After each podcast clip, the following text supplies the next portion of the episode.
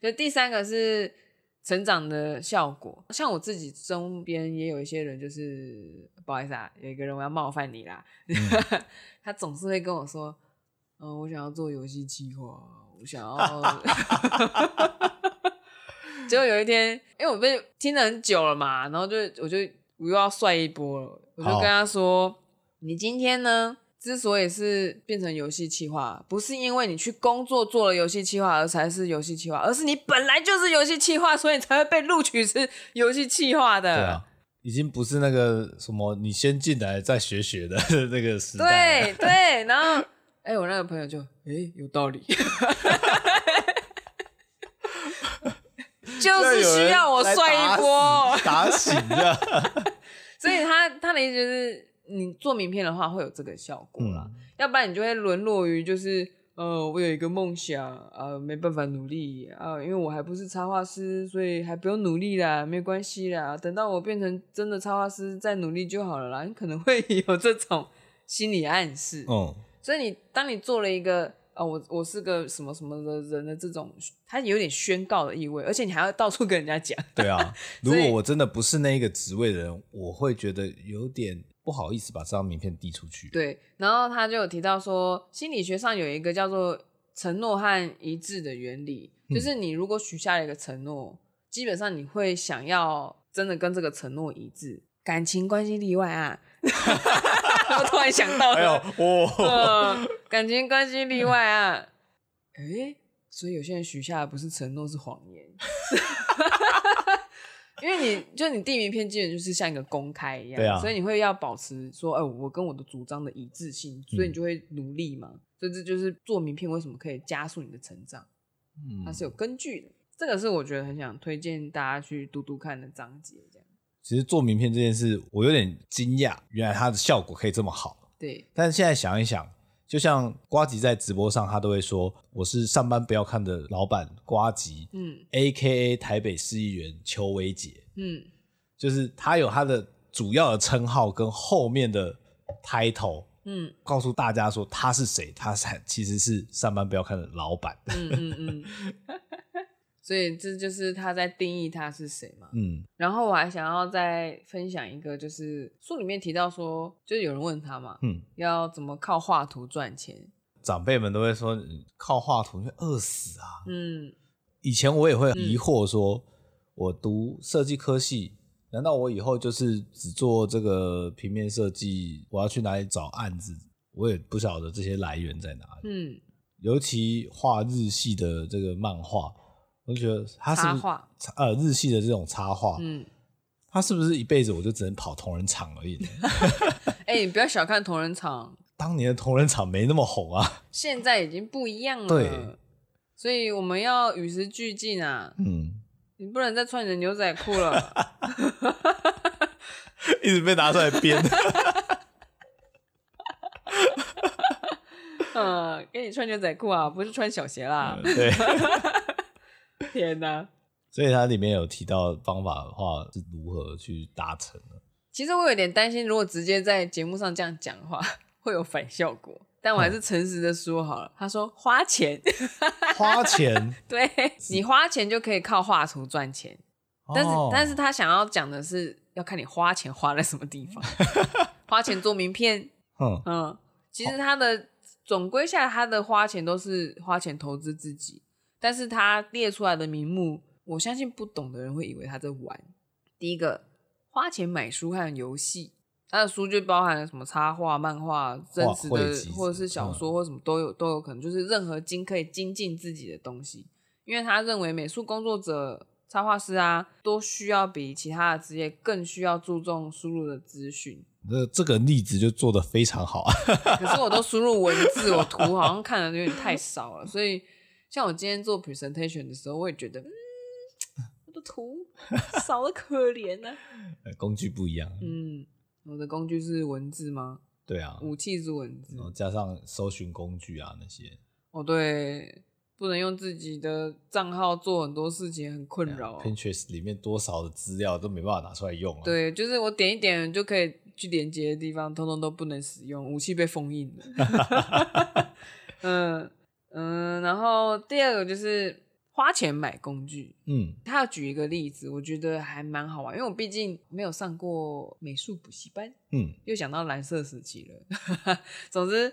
作者他有分享一个经验，就是他当初为了要考美术大学，也有去报那个绘画的补习班。嗯，那当时他们老师就有跟他们讲说，好像实际的画画好像有有一种画笔，你一定要买贵的，要不然你涂那颜料的时候会涂不均均匀，你的边缘一定会有什么神奇的痕迹。其实我不是很了解他说的是什么，但是因为作者他当时只是高中生，他花不起那个钱。那个笔有多贵呢？就是一支笔。一支，因为通常笔不会只有一支嘛，对啊，但是他一支笔就要好几千日元，嗯，他身为高中生，他花不下去，他就买最便宜的，就他好几个月下来，在考前的好几个月下来哦，他怎么涂那个颜料，那个颜料就是会有痕迹，不知道是涂不匀，还是有凹凹凸凸，还是什么，他说那个边缘好像就是不干净，对，他画到灰心丧志，他觉得是不是我没有天分，是是不是我技术太 烂，为什么我永远都做不好这件事情？然后直到最后，就是他补习班老师借他笔，就是高级的笔来画，他一画就发现哇，顺的不得了。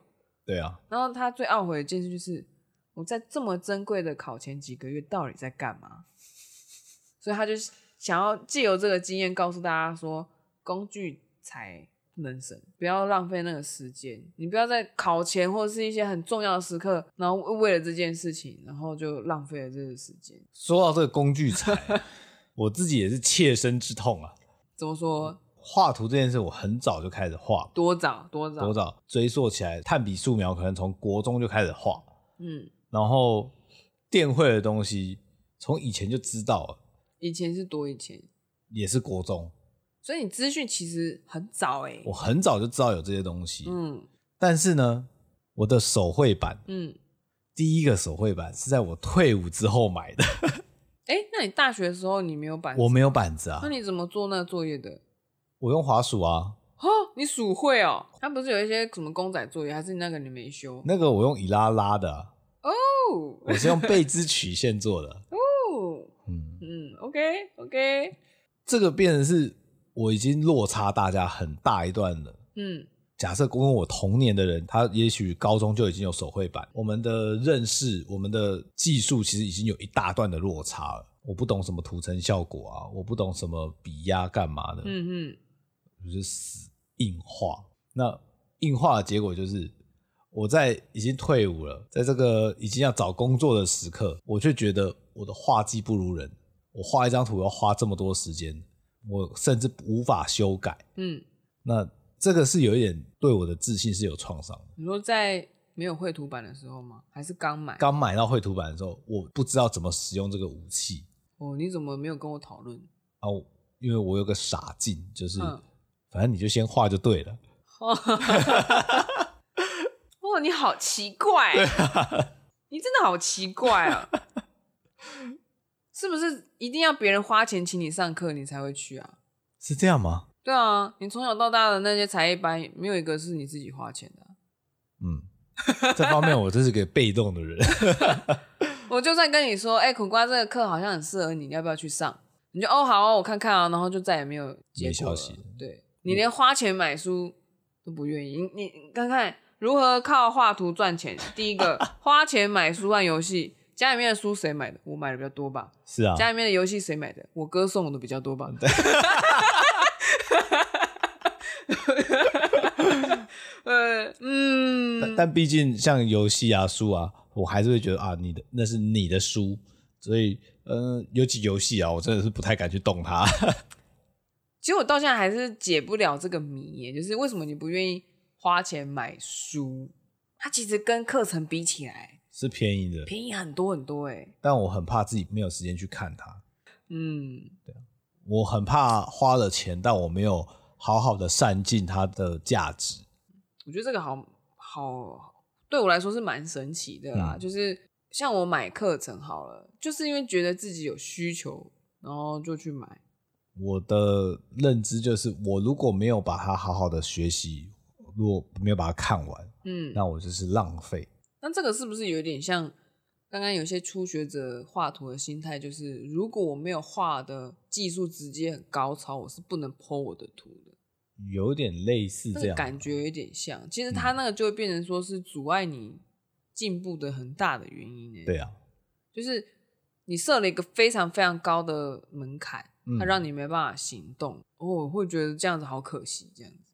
对，就是你没有需要，因为基本上我们学这个课呢，就是因为我自己比较取巧，就是这个课如果我上着上着发现我好像没有动力把它上完，我会说这是老师的问题。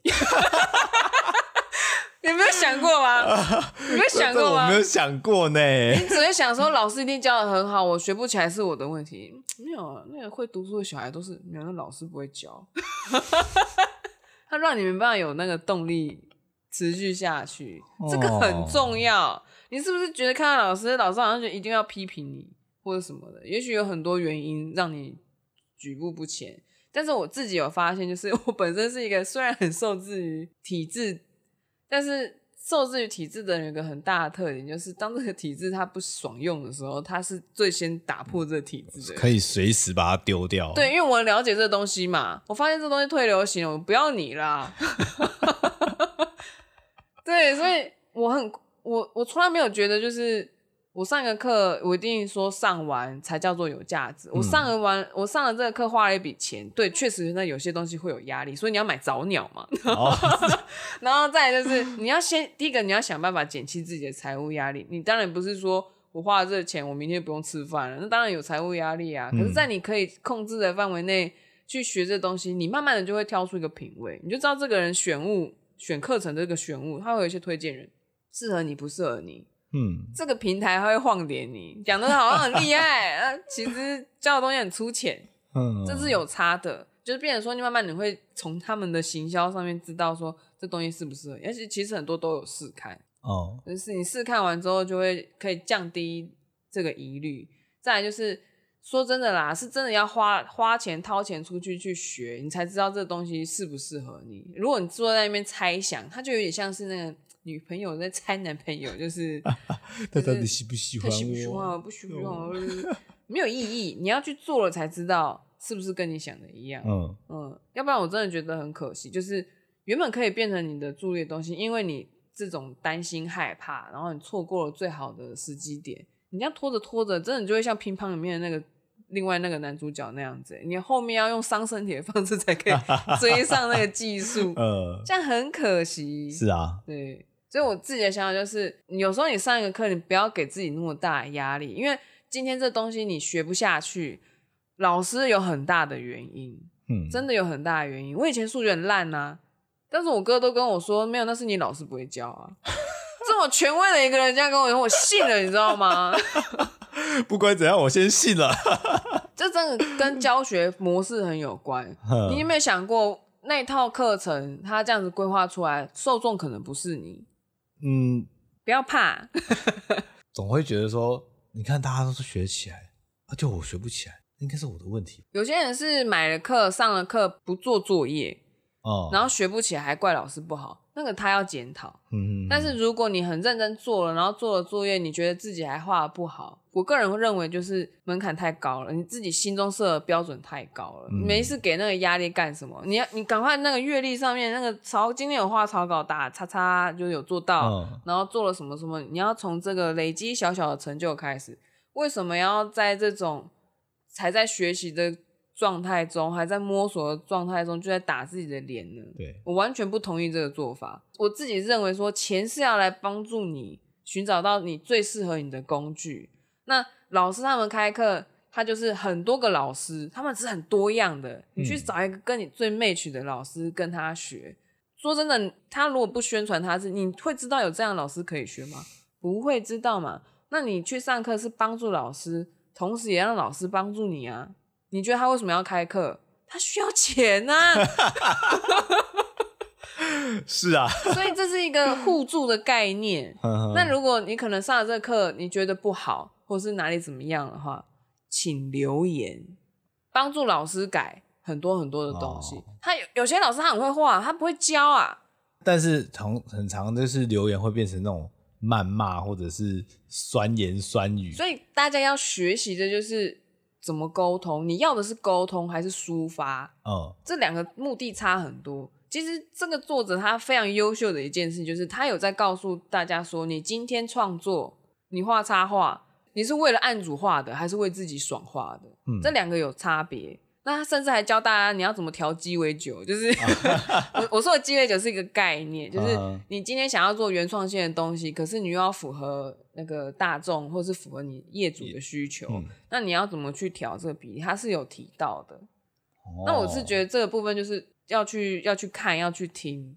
如果还卡在，我真的觉得很惋惜，就是如果还卡在就是说上了课我我学不起来或者什么的话，太可惜了。就是选老师是。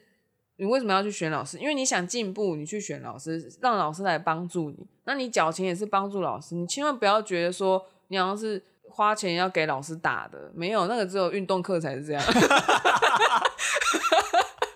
专业选手啊，真的非常好，练到趴，你知道吗？画画没有这样，现在老师已经很多都没有这样子，对大家都已经走那种温柔系。对，其实其实我们都不希望把这个过去那一套。教学的理论带到现在来，对。那如果你发现有人是这个样子的话，你心里就想说：哇，这个人不太会沟通，不要太在意，他只是不知道那个表达的方法。嗯，你只要这样子想一想之后就好过了嘛，就是让自己好过，让对方好过啊。为什么要拿他的话逼死自己？就是有很多种说话的方式，嗯，但是他今天也许。就可怜啊，只会那一种，可怜啊，真的真的，你真说真的，你听久了就习惯，就是哦，原来他是这个 style，他不会别种了。哦、那你反而你遇到那种很会八面玲珑，你要小心。像我这个老这个老师还算单纯，这 样对他认真的研究他要怎么精进，然后怎么告诉你可以这样子，你照着这步骤来，为什么你可以学习？他他已经。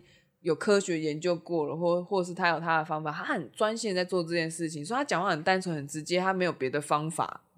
嗯，那如果这个老师他很会、很会身心灵的领域，很会怎么样子的，哦、你要想他花很时很多时间在表达能力上面，那他画画上，嗯，